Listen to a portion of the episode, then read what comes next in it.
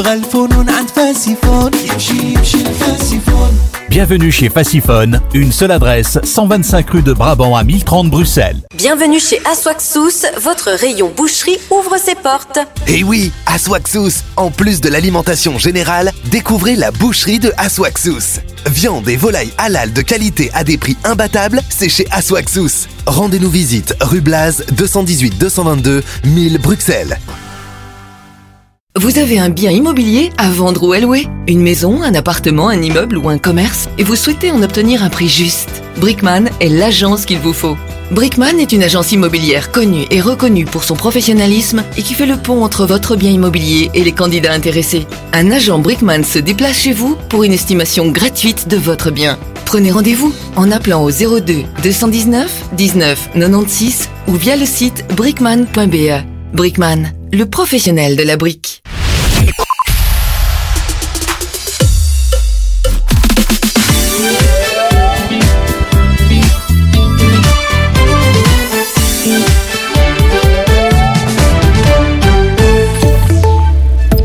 Bonjour à tous, on recharge les batteries au propre comme au figuré avant de monter sur la capitale. On attend des centaines de tracteurs et d'agriculteurs en colère demain à Bruxelles à l'occasion du sommet européen qui s'annonce très mouvementé. La police de la zone de Bruxelles déconseille aux automobilistes de venir en voiture et de privilégier les transports en commun. Les actions du jour des agriculteurs se centrent aujourd'hui sur la grande distribution, sur les centres Colruyt, Aldi ou Deleuze, tant dans la région de Tournai, à et Guilanguien qu'en province de Luxembourg, à Marche ou à Vaux-sur-Sur. Par ailleurs, les syndicats agricoles agricoles ont été reçus ce matin au gouvernement wallon à Namur. Les téléphones et les sites web ont encore bien chauffé chez Testachat l'an dernier l'association de défense des consommateurs d'y avoir reçu plus de 28 000 plaintes. Plaintes surtout liées à l'énergie ou aux tarifs des opérateurs téléphoniques. Les entreprises NJ et Proximus ont été les plus visées. Situation inédite à la prison d'Anvers. Les syndicats refusent jusqu'à nouvel ordre de nouveaux détenus en raison de la surpopulation qui règne au sein de l'établissement. Plus du double de détenus que pour les places disponibles. L'administration pénitentiaire d'y avoir pris note de cette mesure et consultera le parquet d'Anvers pour en examiner les conséquences pratiques. Fameux pavé dans la mare, selon un rapport de Greenpeace Belgique, l'exploitation du gaz importé chez nous représente une source de violation des droits humains dans pas moins de six pays producteurs, dont la Norvège, les Pays-Bas, mais aussi le Royaume-Uni et les États-Unis. L'extraction et le transport du gaz provoqueraient de graves problèmes de santé, menaceraient les modes de vie traditionnels et causeraient des dégâts matériels aux habitations, selon l'ONG, qui réclame un agenda de sortie du gaz fossile en Belgique pour 2035. Il faut continuer à soutenir militairement l'Ukraine à la veille d'un sommet décisif sur l'attitude à adopter à ce sujet au sein des 27. Cinq chefs de gouvernement de l'Union, dont le chancelier allemand Olaf Scholz, euh, appellent les États membres à redoubler d'efforts dans leur soutien militaire à Kiev, des efforts menacés par la position du leader hongrois Viktor Orban. Lors du sommet européen de décembre, il avait mis son veto à une aide à Kiev de 50 milliards d'euros. De belles affiches ce soir pour le compte de la 23e journée de championnat. Le Standard reçoit l'Antwerp et l'Union retrouve le RWDM. Dans le bas de tableau, un match à 6 points entre Charleroi et Eupen, deux équipes qui tentent de sortir de la zone rouge. Un temps gris, un ciel très nuageux cet après-midi, maxima un peu plus frais que les jours précédents. On aura entre 7 et 9 degrés dans le centre du pays. La fin de ce flash, très belle journée. Écoutez Arabelle sur le 106.8 FM et sur arabelle.fm. Toutes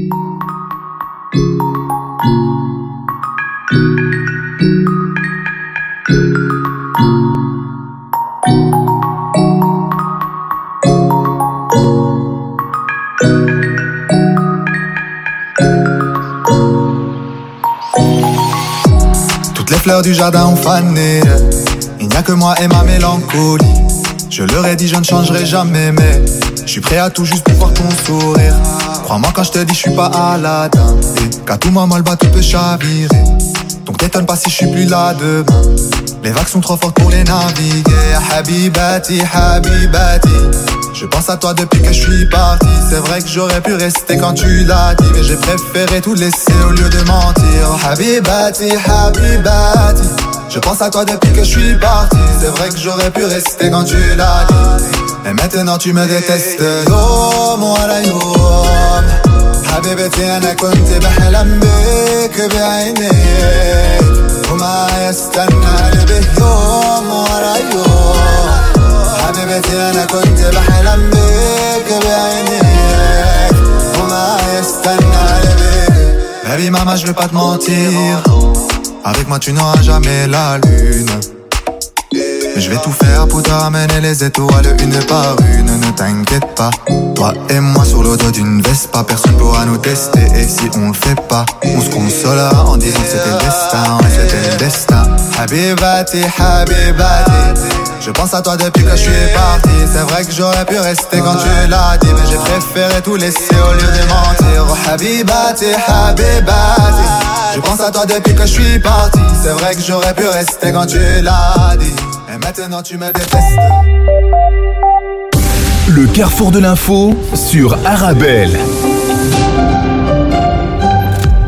Bonjour, bonjour à tous, bienvenue dans votre carrefour de l'information. Tout de suite, les principaux titres que nous allons développer ensemble aujourd'hui. Tout d'abord, en Europe, la grogne des agriculteurs. Le mouvement de protestation des agriculteurs européens témoigne du ras-le-bol du monde rural contre Bruxelles. Demain d'ailleurs, un sommet européen est prévu. Les agriculteurs comptent se rendre en masse dans la capitale pour se faire entendre. Chez nous toujours un nouveau centre d'accueil pour hommes isolés d'une capacité de 150 places qui est ouvert dans la commune bruxelloise de Forêt. Annonce faite par le SAMU social. Et puis nous recevons aujourd'hui l'un de nos partenaires, la Revue Politique, pour nous pencher sur son dernier numéro et en particulier sur son sujet principal, la question de l'héritage. Martin Georges, rédacteur en chef, et Éric Fabry, le coordinateur du numéro, seront avec nous dans quelques minutes. Et puis le sport du football à la Coupe d'Afrique des Nations en Côte d'Ivoire, le Maroc out, sorti hier dès les huitièmes de finale, battu par l'Afrique du Sud. Voilà pour l'essentiel du carrefour de l'information qui démarre dans quelques instants.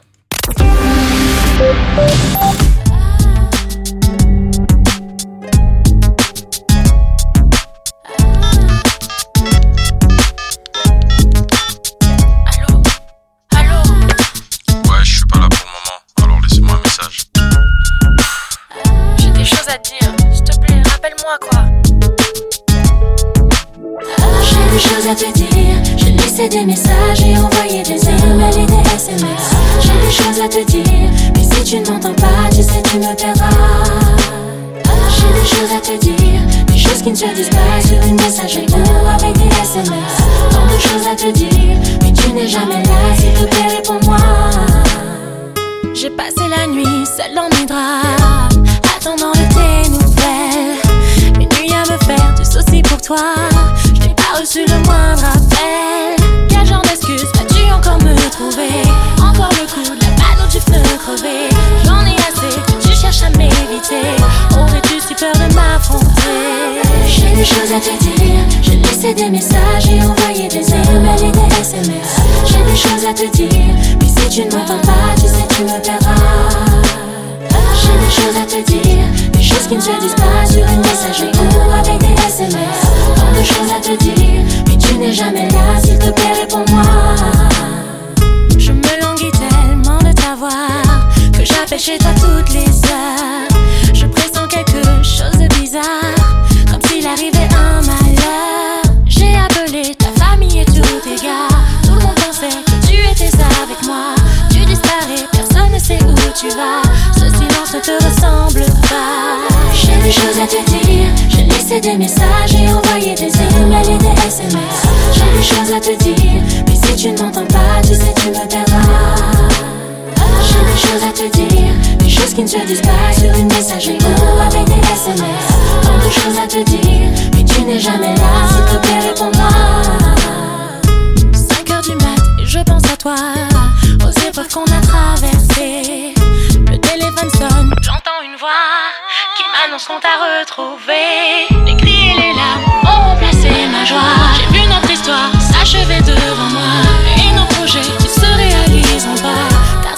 qui gît sous ce drap T'as joué longtemps que ça, baby. J'avais tellement de choses à te dire.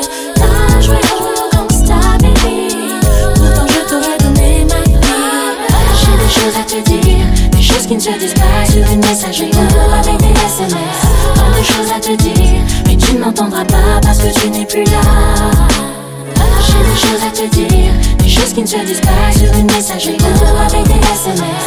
Tant de choses à te dire. Mais tu ne m'entendras pas parce que tu n'es plus là.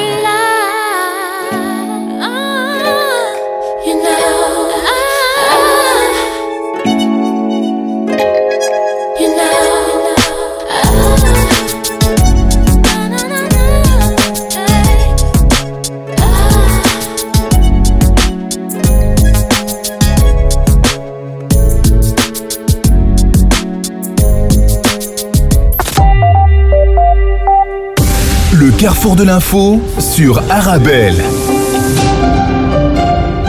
Voilà, je vous le disais il y a quelques instants, on reçoit aujourd'hui l'un de nos partenaires, la revue politique, pour nous pencher sur son dernier numéro et en particulier sur le sujet principal, la question de l'héritage. Voilà, et pour nous en parler, nous avons le plaisir de recevoir aujourd'hui Martin Georges, qui est rédacteur en chef, et Eric Fabry, le coordinateur du numéro. Ils sont avec nous. Bonjour. Bonjour, merci Bonjour. beaucoup pour votre accueil. Bonjour à, à- à vous deux, merci d'être avec nous sur, sur Arabelle. Alors, on va commencer par le commencement, si vous voulez bien. On va s'intéresser euh, sur les stats, les chiffres, et plutôt déjà un constat, dit-on, plutôt euh, alarmant. Euh, constat, oui, tout à fait alarmant, mais peut-être d'abord par l'ignorance que l'on a de la situation exactement. Alors, on, on a quand même une idée de, de la situation en termes d'inégalité patrimoniale, donc, donc les inégalités de richesse en tant que telles. Là, on ne parle pas des inégalités de revenus, mais vraiment de qui détient quoi.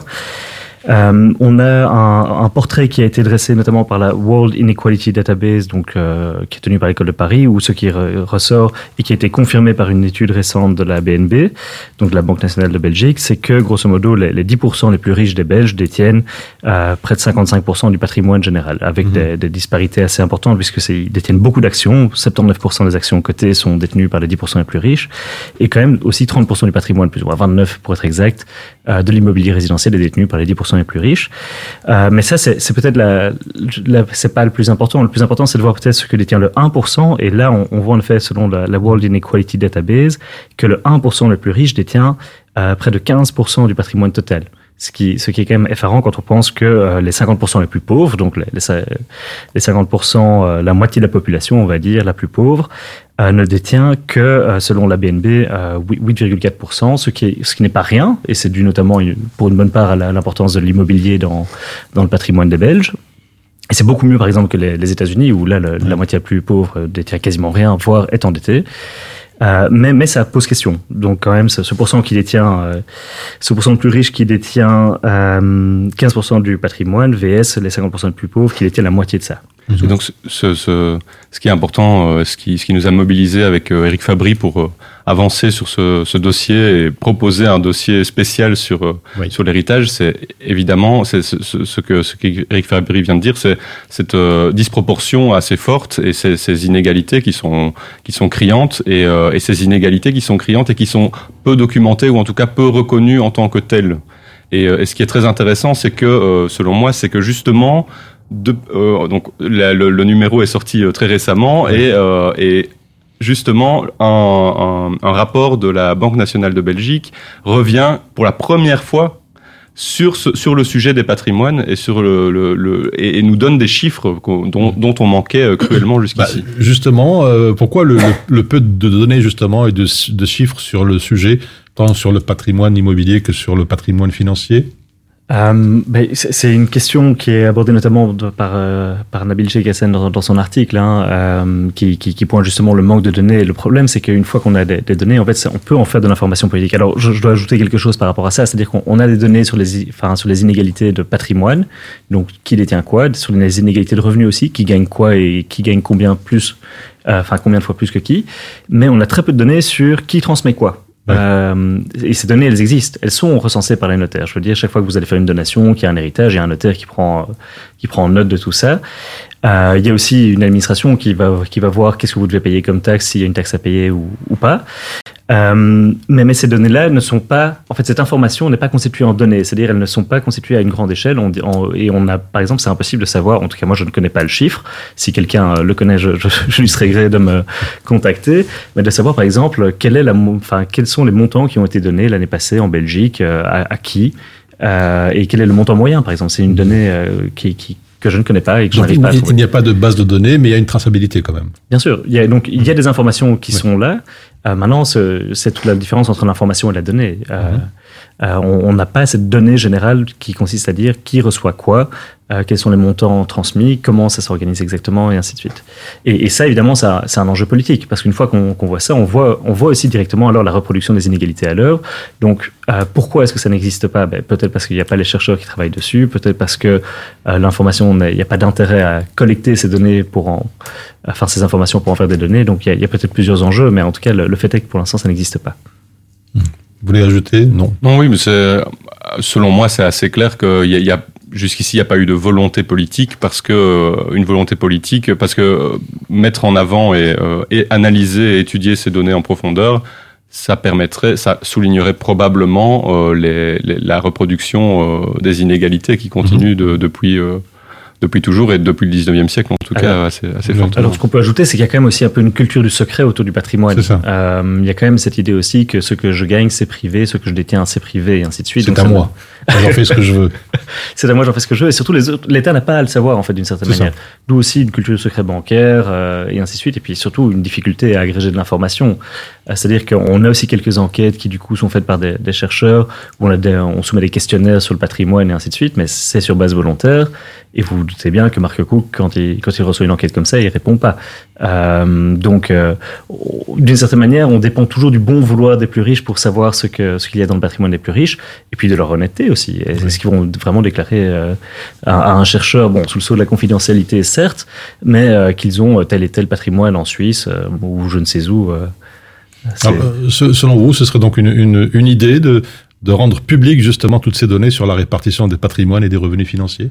Alors, ce, ce, oui, alors je, je, moi je pense que c'est euh, quelque chose d'important, mais je ne suis pas le seul. Il y a, enfin, -hmm. on, on, a toute une tra tradition, notamment du comptabilisme social, qui en gros dit ben, le, le capital c'est une chose trop importante que pour être laissé aux mains des capitalistes. Euh, et, et, la logique est assez. Euh, enfin bon, c'est au 19e siècle, hein, mais c'est véritablement un, un, moment où les, les philosophes euh, et les, les, progressistes disent ben, en fait, on a besoin de mettre le capital au meilleur usage possible.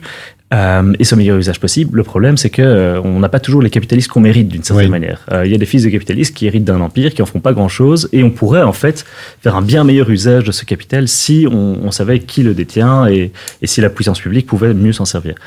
Bon, c'est très 19e siècle, hein. Il y a aussi un oui. certain optimisme et un certain, une certaine foi dans le progrès et, le bon usage du capital, mais du coup en fait ce, ce, genre de pensée aboutit sur une forme de transparence sociale où finalement voilà on doit savoir à tout moment qui détient quoi, euh, notamment pour, pour pouvoir parfois parfois rectifier des mauvais usages du capital.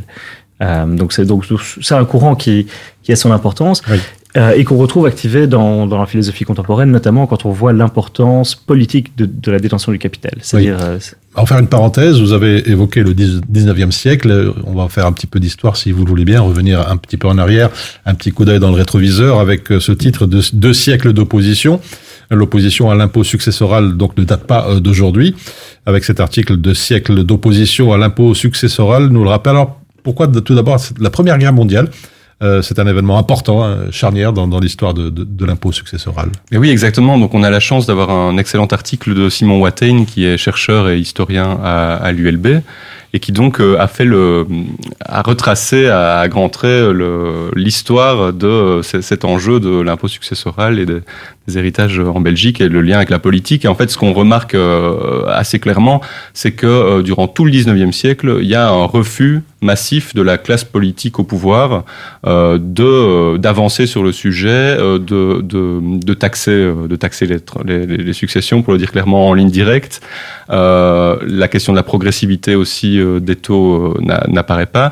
Et en fait, c'est assez frappant parce que même en 1893-94, quand les premiers, euh, le premier parti qui représente les plus pauvres, qui représente la classe ouvrière, donc le Parti ouvrier belge, euh, arrive, euh, est élu, et donc euh, les premiers députés du Parti ouvrier belge euh, arrivent à la Chambre, au Parlement, euh, ils, ils proposent il y a quelques propositions de loi pour aller dans ce sens, mais c'est évidemment rejeté, balayé euh, d'un revers de la main. Et donc il se passe rien. Et c'est vrai qu'il faut attendre 1914-18, euh, la, Première Guerre mondiale. Alors, comme vous le savez, la Belgique se veut neutre, un peu à l'image de la Suisse.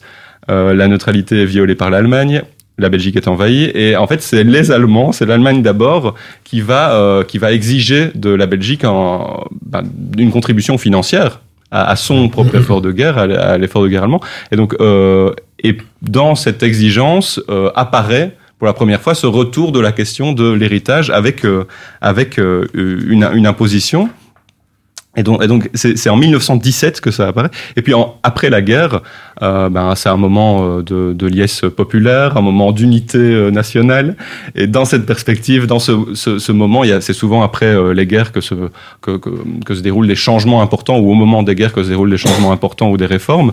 Et, et parmi les réformes qui sont mises en œuvre, il va y avoir cette réforme des droits de succession, de l'héritage, euh, alors qui, qui est mise en avant, qui est inspirée par un, un penseur li- libéral, par un libéral. Euh, et, et, et cette, et ce- cette réforme, elle est motivée par quoi? Par la justice fiscale, l'idée qu'il y a une justice euh, fiscale et sociale à mettre en œuvre. Et, et pour la première fois, on voit apparaître deux grands principes. Euh, c'est euh, progressivité des taux et euh, la, la, les droits à payer en ligne directe, donc parent-enfant, pour le dire simplement. Et puis, mais voilà, donc c'est assez important de, de, de le rappeler.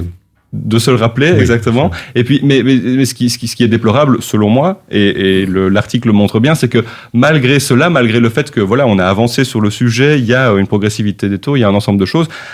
Au final, le poids de l'impôt successoral, il est, il est, il est aujourd'hui, il, il ne représente rien du tout. Donc, euh, au niveau des, des, des, des finances de l'État, ça ne c'est c'est peanuts, comme, comme on dit, c'est vraiment rien du tout. Alors, on va s'intéresser. euh, vous voulez ajouter quelque chose Oui, enfin, en fait, peut-être rapide, très rapidement pour revenir Oui, oui. au présent. euh, à, à l'époque, euh, c'est-à-dire enfin, dans- au, au long du XXe siècle, l'impôt successoral représentait quand même des 7-8% de l'ordre du, du budget du gouvernement. Euh, maintenant, on est, je pense, à 1% ou même pas. Donc, donc en fait, ce taux a dégringolé, notamment parce qu'en fait, finalement, on ne prélève quasiment plus l'im- l'impôt et on met tout en place pour qu'il puisse être évité, avec un peu de planification. Euh, donc, euh, en gros, si vous vous organisez bien, vous faites vos dons euh, avant votre mort, et puis vous, euh, vous vous arrangez pour ne mourir en étant suffisamment pauvre que pour ne pas payer l'impôt d'une certaine manière. Mais ce n'est pas compliqué parce que vous pouvez déjà donner votre, votre maison en euh, nue propriété, garder l'usufruit. Enfin, il y a plein de dispositifs euh, que n'importe quel bon fiscaliste pourra vous conseiller. Euh, donc, il y a cette espèce d'impôt un, petit peu dupe. Donc, si, en fait on a un système avec un impôt sur la, la taxation qui existe, qui devrait être payé, mais en même temps on met tout en place pour l'éviter. Et à qui ça bénéficie? Eh bien, probablement et essentiellement aux plus riches, c'est-à-dire ceux qui sont capables d'aller se payer des fiscalistes qui vont vraiment optimiser tout. Juste pour vous donner un exemple, je pense assez parlant, euh, que je dois d'ailleurs à, à Marco Vanez dans, dans sa discussion. euh, qui, qui mentionnait le cas d'Albert Frère en disant voilà finalement Albert Frère c'est une fortune euh, estimée à 5 milliards euh, s'il, enfin, il devrait être dans les tranches les plus hautes s'il transmettait uniquement ses enfants, donc on serait dans les 30%, quelque chose comme ça. Euh, s'il devait payer 30% sur ces 5 milliards de, de patrimoine, ça ferait un milliard 3 qui rentrerait dans les caisses de la région Wallonne, enfin, ou de l'État, enfin Oui. bref. À l'époque, il n'y avait pas encore la régionalisation, je pense. Euh, mais donc, c'est une somme qui est quand même tout à fait conséquente. Et, et qu'est-ce qu'il a payé exactement en droit de succession? On ne le sait pas. Euh, mais on sait que ce n'est pas un milliard 3. Oui. Ça, c'est absolument certain. Il y a une certaine Euh, opacité autour de cela. Et, et on sait surtout que tout ça a été optimisé. Mhm. Euh, et que donc, je, je serais curieux de savoir combien a été payé effectivement par Albert Frère, enfin dans la succession Albert Frère. Mais je, je crois qu'on qu'on serait déçu. Euh, Voilà. Ne bougez euh, surtout pas. On se retrouve dans quelques instants après une petite page de réclame. Il y a tant de choses à faire que l'on ne peut taire.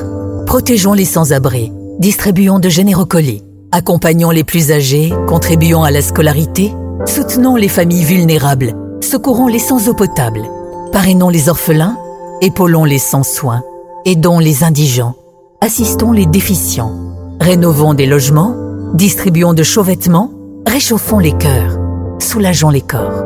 Un sourire moribond, le remède, votre don. Human Smile, osons la générosité. Chérie, je suis rentré, j'ai fait les courses. Tu as acheté le lait pour le petit. Oh non, j'ai oublié. Pff, oh, j'y retourne tout de suite. Mais non, pas besoin. Il suffit d'aller sur aswaxous.be, commander et on est livré. Sérieux? Mais j'aurais pu faire ça depuis le début. Aswaxous, votre magasin de produits alimentaires orientaux. Commandez dès à présent sur aswaxous.be et nous vous livrons dans les 24 heures ou retirez vos courses directement dans un de nos différents points de vente. Mon secret pour rester concentré toute la journée, c'est de manger léger. Rien de tel qu'une bonne salade garnie avec de délicieuses olives. Tu connais brin d'olive? Oui, c'est mon deuxième secret, ma petite touche perso. Les olives brins d'olive, la saveur authentique. En tant que maman, c'est un vrai challenge de se rappeler des goûts de chacun. Moi, j'achète les sauces Belzina. Ils proposent une large variété de sauces. Ça permet de varier les goûts et toute la famille y trouve son compte. Les sauces Belzina, la saveur authentique. Vous avez un bien immobilier à vendre ou à louer Une maison, un appartement, un immeuble ou un commerce? Et vous souhaitez en obtenir un prix juste? Brickman est l'agence qu'il vous faut. Brickman est une agence immobilière connue et reconnue pour son professionnalisme et qui fait le pont entre votre bien immobilier et les candidats intéressés. Un agent Brickman se déplace chez vous pour une estimation gratuite de votre bien. Prenez rendez-vous en appelant au 02 219 19 96 ou via le site brickman.be. Brickman, le professionnel de la brique. Écoutez Arabelle sur le 106.8 FM et sur arabelle.fm. Le carrefour de l'info sur Arabelle. Voilà, on replonge dans votre carrefour de l'information avec nos invités Martin Georges, rédacteur en chef de la revue politique, et Éric Fabry, le coordinateur du dernier numéro de la revue politique, qui se penche sur la question de l'héritage. Rebonjour messieurs. Rebonjour. Rebonjour. Alors je me tourne vers vous, Éric euh, Fabry, pour parler de cet article de Paul Agobi, prof à l'ULB, sous le titre Règles d'héritage et structure familiale, mais aussi de ce que dit Mélanie Plouvier, comment rendre l'héritage plus égalitaire. Alors, euh, merci. Donc, l'article de, de, de, Paul Agobi, en fait, est un article que, que moi je trouve absolument oui. passionnant parce qu'il étudie, euh, en fait, il présente les résultats d'une recherche notamment financée par un ERC. Euh, et dans, dans, cette recherche, elle se penche notamment sur euh, l'impact des lois successorales sur la fécondité.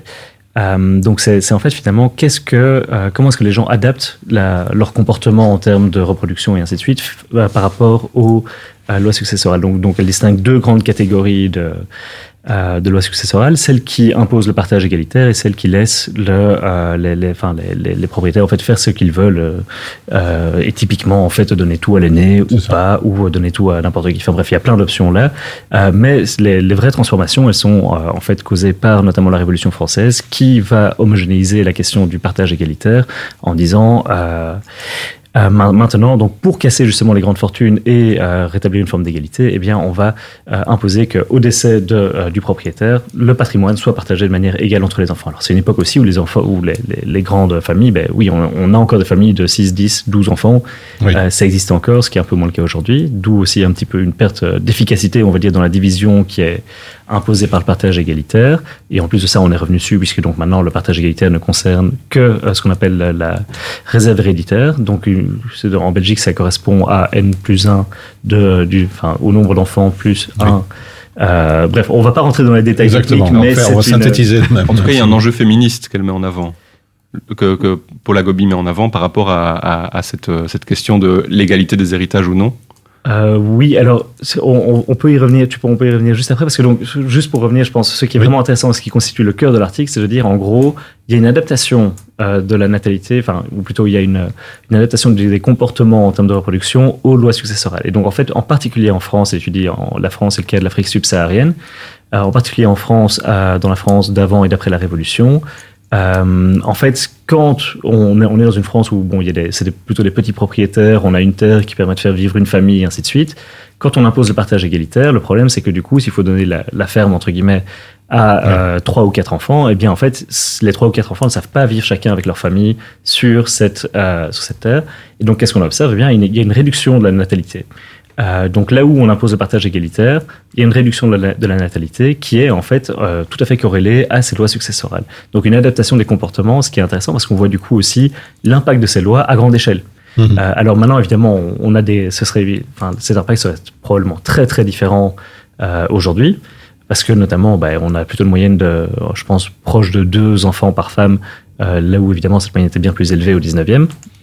Euh, mais elle compare ça notamment aussi avec le cas de l'Afrique subsaharienne, euh, où là aussi en fait on a différentes coutumes qui varient avec des partages égalitaires, oui ou non, et, et ce qu'on retrouve c'est de nouveau apparemment la, la même corrélation. Okay. Maintenant, si tu veux revenir sur les enjeux féministes. Non, non, mais donc euh, ce, ce, que j'ai compris en tout cas de, de, des articles en question, c'est que euh, donc euh, les Français, les Français arrivent sur les sur les territoires après la, les territoires qui deviendront la Belgique mmh. après 1789, euh, après la Révolution, euh, et, et, ils importent donc cette, euh, cette perspective égalitaire par rapport à l'héritage. Donc tous les enfants reçoivent la même chose, et, et cette, euh, cet héritage égalitaire, on le voit en fait va permettre, alors c'est pas encore parfait, et toujours aujourd'hui il y, a des, il, y a des, il y a un souci d'inégalité, mais en tout cas ça tend à donner plus à qui? Ben, À donner plus notamment aux femmes. Mmh. Et donc, et qui dit donner plus aux femmes ou que, que, les femmes puissent hériter de manière égale ou presque, presque équivalente, signifie une plus grande liberté, une plus grande liberté de choix. Et donc, une, une, puissance supplémentaire. Et donc, d'un point de vue euh, euh, féministe ou d'un point de vue égalitariste, ça, ça, semble assez positif. Alors, on va poursuivre, si vous voulez bien, pour repasser à un autre, une autre thématique. Je rappelle, Éric Fabry, que vous êtes chercheur postdoctoral au Centre de théorie politique de l'Université libre de Bruxelles, chercheur invité au Centre de recherche en histoire des idées de l'Université Côte d'Azur, et vous, je rappelle que vous avez coordonné ce, numéro, et auteur aussi de l'article Diviser pour moins régner, la fameuse solution de 1000. Alors justement, de quoi parle-t-on lorsque l'on évoque cette solution de 1000 pour vulgariser tout cela pour nos auditeurs? Alors, euh, pour le dire très rapidement, la solution de 1000 consiste à ne pas limiter le droit euh, d'hériter ou le, pardon, ou pas le droit de donner euh, ou ne pas limiter le droit de, de, faire un leg euh, ou quoi que ce soit, mais de limiter le droit de recevoir au, nom de l'égalité démocratique. Donc, pour illustrer, parce que je pense que ce sera plus simple, imaginons que Monsieur Elon Musk, qui, qui, qui, a des, enfin, qui, donc, qui vient de ne pas euh, pouvoir se payer 55 milliards de dollars, mais qui a déjà une petite fortune à transmettre, eh bien, imaginons qu'il décide de tout donner à ses enfants, ça va quand même déjà faire un, un énorme patrimoine à ses enfants, et ça va mettre ses enfants au-dessus, en fait, finalement, de, la, du commun des mortels, parce qu'ils ne devront jamais travailler, ils vont être capables de convertir cette euh, fortune économique en pouvoir d'influence politique, et ainsi de suite. Et l'idée ici, c'est de dire, ce qu'on va faire, c'est qu'on va euh, autoriser, enfin, on ne taxe pas directement euh, Elon Musk, même si une taxe sur le capital serait peut-être nécessaire, mais on va, ce qu'on va faire, c'est qu'on va lui dire, tu restes maître de ton, de ton capital, tu peux le donner à qui tu veux, mais imaginons que tu aies 60 millions de, pardon, 60 milliards de, de dollars, eh bien, la seule règle, c'est que tu ne peux pas donner plus de, mettons, 2 millions à chaque personne. Et donc, en faisant, en mettant un maximum finalement à ce que chacun va pouvoir recevoir, sans travailler, donc on ne parle pas des revenus du travail, eh bien, on espère euh, encourager une dispersion de la richesse et surtout, on espère euh, euh, éviter la reproduction de, de dynasties en fait, de, de, de, de, enfin, de riches extrêmement riches de père en fils, ce qui est d'autant plus important que en fait la, la richesse tend à s'auto-reproduire. Il y a un peu un effet boule de neige du capital. Mmh. Euh, et donc concrètement, qu'est-ce que qu'est-ce que ça représente? L'idée, c'est de, de, en fait, par exemple, dans la proposition euh, qu'on qu pense pour la Belgique ou la France ou l'Europe continentale, l'idée, c'est de ne pas, en fait, déjà d'avoir un premier seuil euh, mettons que vous receviez, vous recevez moins que la médiane ou moins que la moyenne euh, des Belges, c'est-à-dire donc euh, moins que les 70% euh, qui, qui, ont le moins reçu, vous ne payez pas d'impôts. Comme ça, euh, l'idée c'est de dire vous, vous ne commencez à payer des impôts que si vous recevez plus que la moyenne euh, qui a été transmise durant les dernières années. Euh, ça, c'est le premier seuil. Le second seuil, c'est le seuil du maximum que vous pouvez recevoir. Et ça, on peut, le, on peut discuter, on peut le mettre assez haut, on peut le mettre à 1, 2, 3 millions, quelque chose comme ça. Ce qui, ce qui en fait, ne, ne concerne absolument pas le commun des mortels. Vous et moi, enfin, oui. nous sommes, je, je, je, ne sais pas pour vous, mais a priori, non. voilà, a priori, on n'est pas dans ce genre d'ordre de grandeur.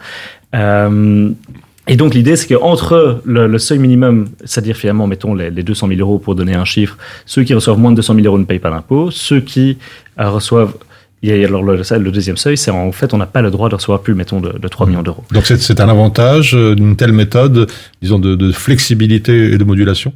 Oui, alors l'idée qui est très forte, je trouve, euh, je, je, termine juste pour dire, oui. entre les deux seuils, on a un impôt graduel, et donc oui. euh, voilà, évidemment, on va pas payer la même chose si on reçoit, euh, mettons, 250 000 ou bien euh, un million et demi. Euh, entre les deux, on va avoir un impôt graduel, qui, enfin progressif, qui va, qui va monter.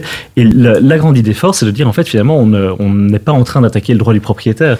Le propriétaire, il demeure libre de faire ce qu'il veut. Imaginons maintenant que moi, j'ai 6 millions à donner et je n'ai qu'un qu enfant. Eh bien voilà, je peux, on va dire, lui donner les 3 millions, payer les impôts. Il va y avoir, mettons, pour un ou deux millions d'impôts en plus, donc ça va aussi euh, faire de l'argent qui va arriver dans le trésor public qui va pouvoir être réutilisé pour des politiques d'égalité des chances ou des choses comme ça, ou qu'on peut décider aussi, par exemple, d'investir dans la transition écologique. Mais surtout, en fait, euh, le million qui va me rester et que je ne peux pas donner à, à, à mon enfant, eh bien, euh, je vais être encouragé à le distribuer ailleurs, soit à l'investir dans quelque chose, dans une fondation, à en faire don pour la recherche, pour le cancer, je ne sais quoi, mmh. euh, ou bien euh, je peux le donner aussi à la personne de mon choix, parce que je me dis, ouais, voilà, il y a quelqu'un ici qui fait un super truc pour la société, un super projet de transition, eh bien, euh, j'ai de l'argent dont de toute façon je ne sais pas quoi faire, autant l'utiliser pour quelque chose de bien, quoi. Donc, en fait, le propriétaire reste propriétaire de son million, enfin, et de, son capital. C'est juste que ce qu'on lui dit, c'est, tu n'as pas le droit d'enrichir quelqu'un à un tel point que ce quelqu'un est au-dessus du commun des mortels et à un tel point que en fait la richesse de ton héritier soit un problème pour la démocratie et pour l'équilibre démocratique. Alors, on va parler à présent, si vous voulez bien, de, de la réforme euh, de la question de l'héritage. Certains disent que c'est quand même un paradoxe. Je me tourne euh, vers vous, Martin Georges. Pourquoi la gauche avec un grand G ou un petit G est toujours aussi frileuse lorsqu'il s'agit de réformer un petit peu le sujet. Alors je vais vous donner ma lecture. Selon moi, il y, a, deux grands versants, deux grandes dimensions, deux grandes raisons qui expliquent cette euh, frilosité de la gauche toujours aujourd'hui.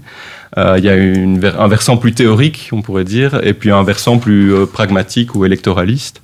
Alors la raison théorique, c'est que euh, Bon, selon moi, et on, on, remonte au 19e siècle aussi dans, dans certains articles, dans certains articles de, du dossier qu'on publie dans la revue politique, euh, c'est qu'au 19e siècle, donc, c'est le siècle de la révolution industrielle, il y a l'apparition d'une nouvelle classe sociale, la classe ouvrière, euh, et avec cette classe ouvrière, il y a des revendications, puisque cette classe ouvrière n'a rien, à part ses, ses bras pour, euh, pour manger, pour se perpétuer, donc euh, c'est ce qu'on appelle le prolétariat.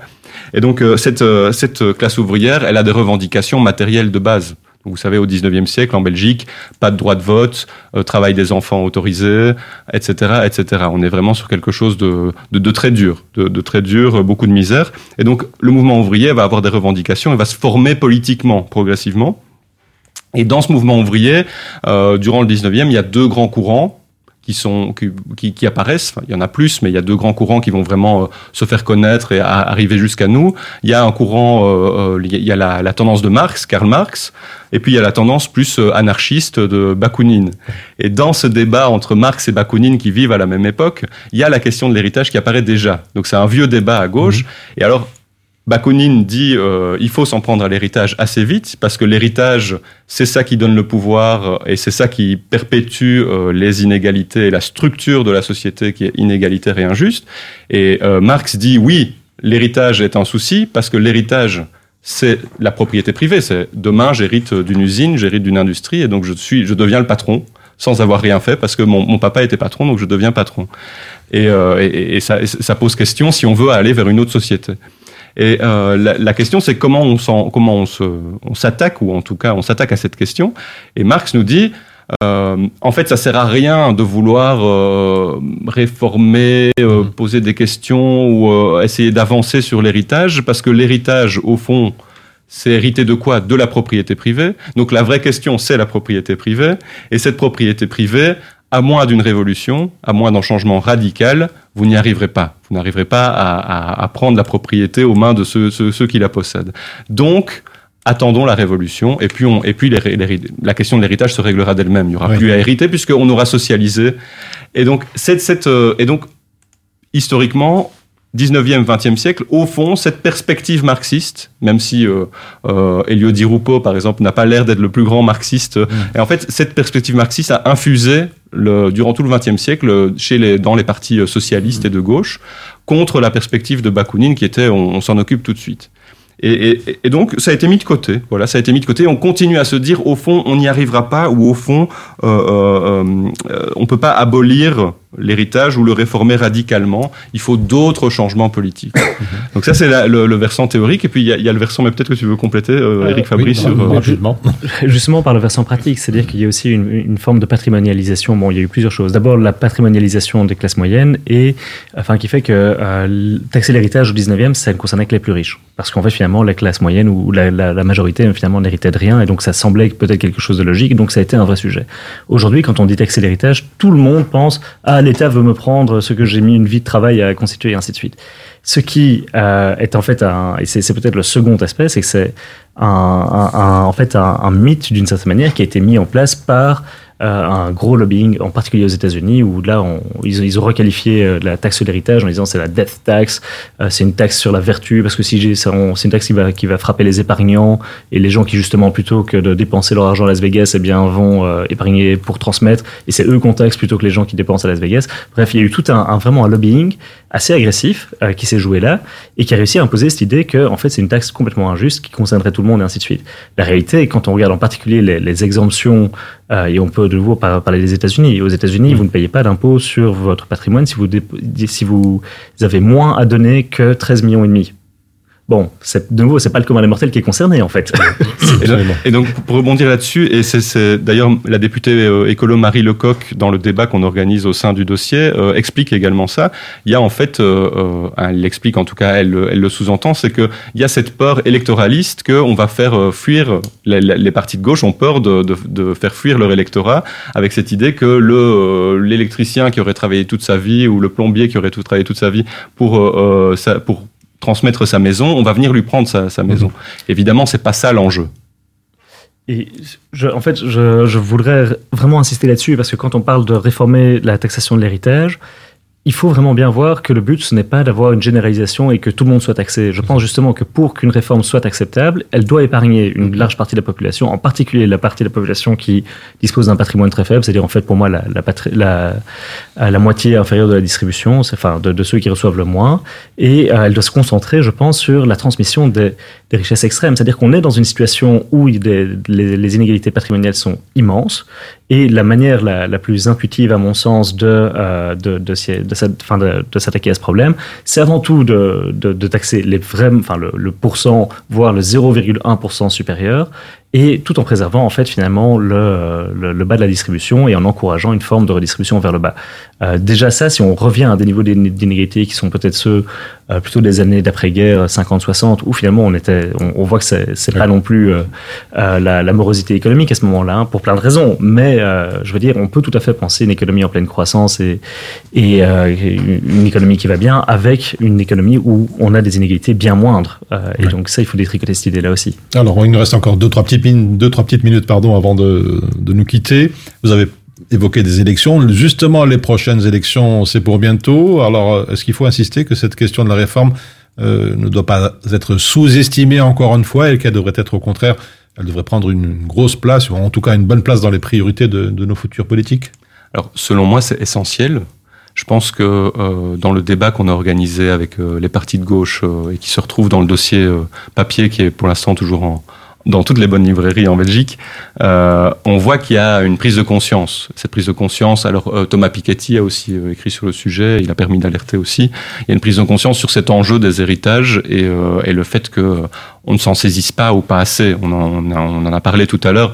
Le fait euh, on puisse par les donations échapper à l'impôt et donc l'impôt euh, touche qui? Les plus pauvres ceux qui ont juste un peu de quoi de quoi transmettre mais pas les autres il y a une prise de conscience des partis de gauche que c'est pas normal et qu'il faut il, il, faut il faut s'y attaquer il faut en prendre conscience d'autant que euh, sur le long terme on voit que les inégalités reviennent à des niveaux historiquement hauts comme le comme le dit comme l'écrit Éric Fabry notamment et donc euh, et donc c'est un vrai enjeu si l'objectif c'est plus d'égalité, plus de justice et plus de démocratie. Parce que l'argent, ça représente une, un, ouais. un, pouvoir concret dans la société. Euh, mais pour, pour enrayer là-dessus, je pense vraiment, et c'est vraiment le, le, point central sur lequel j'ai presque envie de finir, c'est euh, réformer l'héritage, ce n'est pas euh, réformer pour faire plus de taxes. C'est mmh. plutôt, en fait, il y, y a plein de réformes, et on parle de la réforme de 1000, on parle de la réforme de Rignano, qui, qui vise à quoi? Qui vise justement à préserver ce que, votre droit de donner ce que vous avez gagné pendant une vie de travail. Ce qu'on cherche à, à, en fait, à limiter, c'est le droit de euh, transmettre ce qui a été enfin un patrimoine qui a été constitué quatre générations en amont, qui en, est, en attendant a été placé pendant 200 ans à du 4%, et qui du coup évidemment a, a grandi en façon boule de neige. Et ça c'est illégitime parce que d'une certaine manière vous avez le droit de, de transmettre ce que vous avez travaillé, euh, enfin ce, le, la, la, fortune que vous avez constituée par votre travail, en tout cas selon John Stuart Mill et pas mal de penseurs libéraux dans l'idée méritocratique, mmh. euh, mais pas ce que vous avez reçu juste parce que vous avez eu la chance de bien être. Euh, donc voilà, ça c'est ce vers quoi on va aller. Et si je peux avoir un un dernier, une dernière minute. Je pense que euh, il faut aussi penser la taxation de l'héritage en complément de la taxation sur le capital. Et là, je, je reviens sur Elon Musk, mais euh, quand on, enfin, juste qu'on réfléchisse un instant à, l'ampleur des chiffres, il, il, il, a voulu se payer 55 milliards de dollars. Ça correspond, si, si chaque dollar était une seconde, ça correspond à 1744 années. Si chaque dollar était une minute, c'est-à-dire si vous étiez payé 60 dollars par heure, ça correspond à 104 642 ans. De, de 104 642 ans. Ça veut dire que pour, euh, pour, pour pouvoir gagner ce que, de la, enfin, ce que Elon Musk, Elon Musk oui, voilà, voilà, va gagner cette année, enfin, vous laisse payer cette année, vous auriez dû commencer à travailler avant l'invention de l'écriture. Oui. je veux dire, donc, le problème, c'est que Elon Musk, on va le taxer, enfin, on va taxer son héritage au moment de son décès. Euh, mais il faut évidemment taxer son, son, capital avant aussi, et donc il y a une forme de complémentarité entre taxation du capital et taxation de l'héritage. Et, et, je pense très honnêtement qu'on peut aussi faire revenir Elon Musk sur Terre et se dire que... Euh, euh, lui aussi peut contribuer à, à, l'effort public. En, encore, oui. encore un, un, quelques mots avant de nous quitter, le message, mot de la fin, peut-être Martin Georges c'est essentiel. Donc euh, n'hésitez pas euh, à aller à aller à vous munir euh, à lire euh, ce dossier qui est passionnant, coordonné par Éric Fabry, Héritage l'ultime tabou. On peut avancer là-dessus. C'est un enjeu fondamental pour la démocratie, pour la justice sociale, euh, pour la société, pour les générations futures, pour l'économie. Et donc la première chose, c'est de s'informer, c'est de lire, c'est d'en débattre, et c'est pour ça qu'on est là. Voilà, je rappelle que Éric Fabry, vous êtes chercheur post-doctoral au Centre de théorie politique de l'ULB et chercheur invité au Centre de recherche en histoire des idées de l'Université de Côte d'Azur, tout un programme. Vous êtes également coordinateur du numéro et Martin Georges, bien évidemment, le rédacteur en chef de la revue politique. Merci, messieurs, pour vos analyses. Merci beaucoup. Merci pour votre invitation. Merci. On se retrouve dans quelques instants pour la dernière ligne droite de votre carrefour de l'info.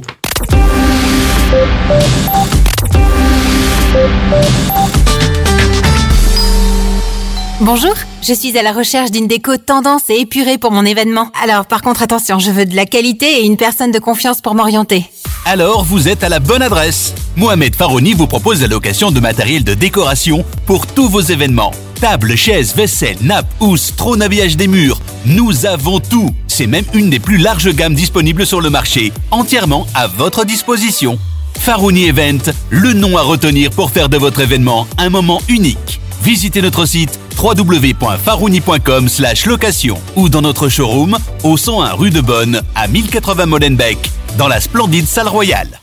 Depuis j'ai fait un tour chez Auto MM, tu démarres au quart de tour. Hé hey, madame, je vous reconnais. Alors, cette voiture, ça va? Avec Auto MM, elle est au top. Tous les produits d'entretien pour votre véhicule. Et ils testent même votre batterie gratuitement. De quoi faire plaisir à votre auto Je vais y faire un tour et vite Auto M&M, spécialiste de la pièce auto et accessoires à Bruxelles et Liège, et aussi à Chaussée de Louvain 612, 1030 Scarbeck, près de la place Mézère, parking sur place.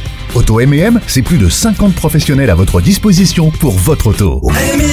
Auto M&M, roulez en sécurité. Plus d'infos sur automm.be. Mon secret pour rester concentré toute la journée, c'est de manger léger. Rien de tel qu'une bonne salade garnie avec de délicieuses olives. Tu connais brin d'olive? Oui, c'est mon deuxième secret, ma petite touche perso. Les olives brin d'olive, la saveur authentique.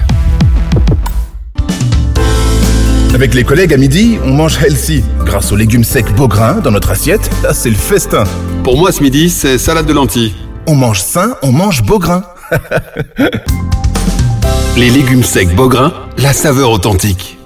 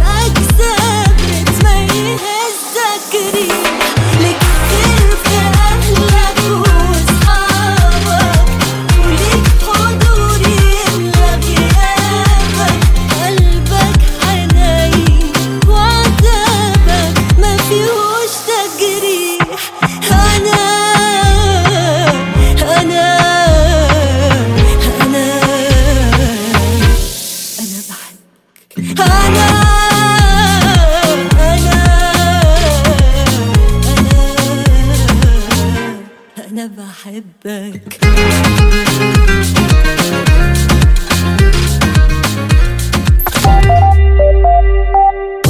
Le carrefour de l'info sur Arabelle. Demain jeudi, un nouveau sommet européen chez nous. Les agriculteurs comptent se rendre en masse dans la capitale pour se faire entendre. Selon Philippe Claus, le bourgmestre de la ville de Bruxelles, plusieurs centaines de tracteurs sont attendus. Alexander de Croquier a rencontré les syndicats des agriculteurs hier soir et puis en Wallonie. Elio Di Rupo et Willy Borsu et Céline Tellier rencontrent aujourd'hui les agriculteurs. La Belgique qui entend remettre sur la table la règle d'obligation de jachère incluse dans la PAC, la politique agricole commune.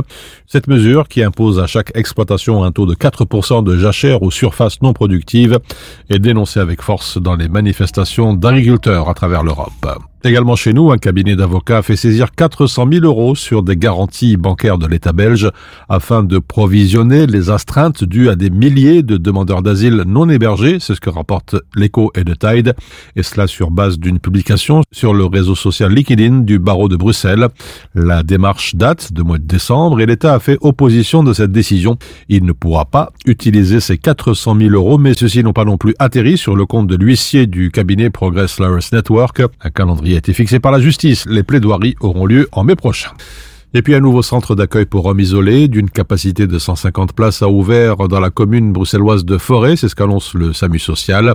Ces places supplémentaires vont permettre de mieux répondre à une demande sans cesse grandissante, souligne le réseau, dont la capacité d'accueil totale atteint désormais les 1250 personnes en situation d'errance hébergées quotidiennement. Ouvert depuis vendredi dernier, ce nouveau centre va accueillir graduellement de nouveaux résidents. Chaque jour, 10 nouvelles places sont ainsi mises à disposition afin que le centre atteigne sa pleine capacité à la mi-février. Avant de refermer ce carrefour de l'information, les prévisions météo, des nuages bas par endroits encore accompagnés de faibles précipitations aujourd'hui. Selon les prévisions de l'IRM, un ciel plutôt partagé entre éclaircies et champs nuageux. Et le temps deviendra sec l'après-midi. Les nuages d'altitude deviendront de plus en plus nombreux. Les maxima vont se situer vers 9 degrés dans le centre du pays sous un vent d'abord faible de sud, puis généralement modéré de sud-ouest. Et puis cette nuit, une zone de pluie va traverser notre pays. Les minima varieront entre 2 et 7 degrés. Voilà, c'est sur ces prévisions météo que l'on referme ce carrefour de l'information. Excellente journée à l'écoute de nos programmes.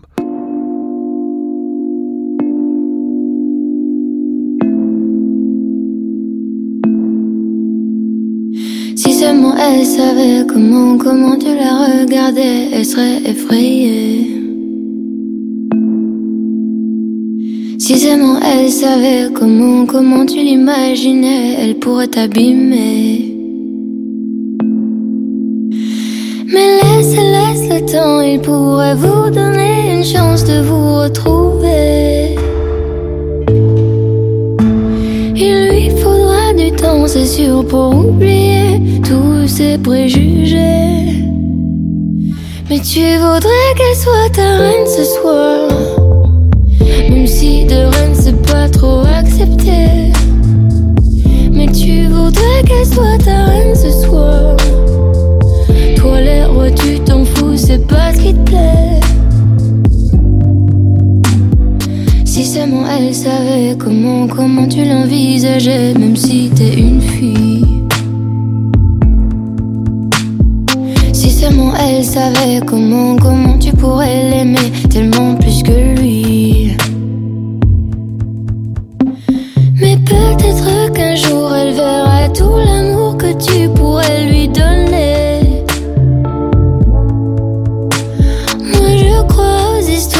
peuvent parfois bien se terminer. Mais tu voudrais qu'elle soit ta reine ce soir. Même si de reine c'est pas trop accepté. Mais tu voudrais qu'elle soit ta reine ce soir. Toi les rois tu t'en fous, c'est pas ce qui te plaît. Mais tu voudrais qu'elle soit ta reine ce soir. Même si de reine c'est pas voudrais qu'elle soit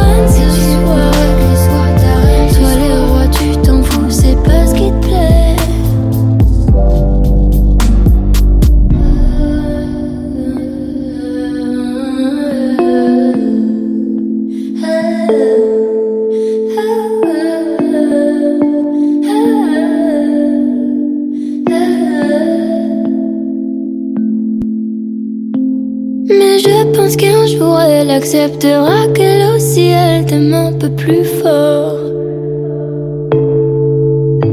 Moi je crois aux histoires auxquelles les autres ne croient pas encore. Et tu voudrais qu'elle soit ta reine ce soir. Même si de reine c'est pas trop accepté. Et tu voudrais qu'elle soit ta reine ce soir. C'est pas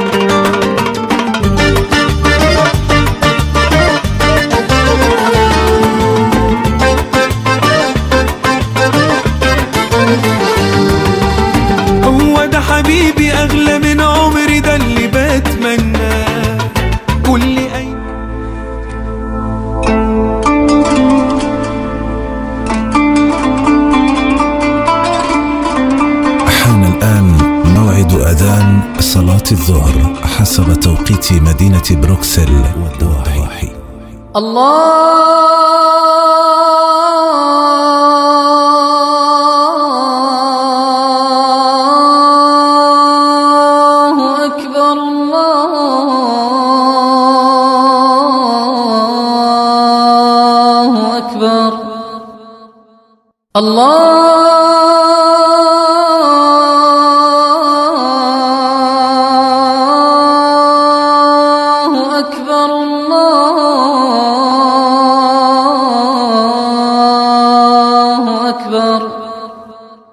أشهد أن لا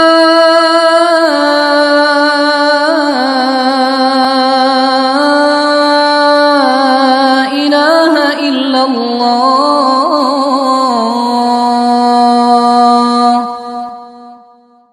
أشهد أن لا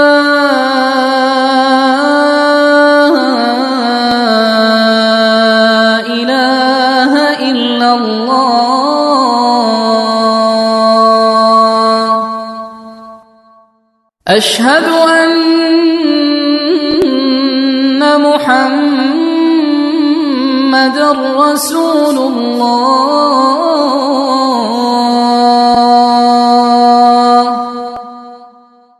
أشهد أن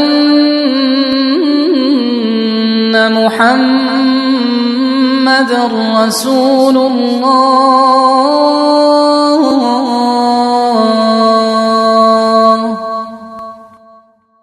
حي على الصلاة.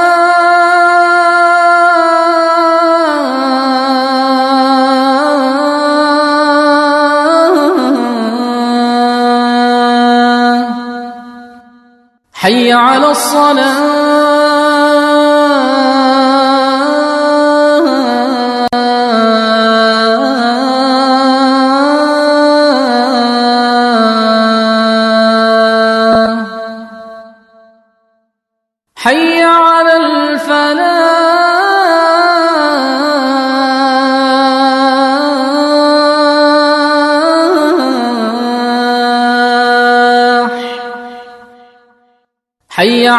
الفلاح حي على الفلاح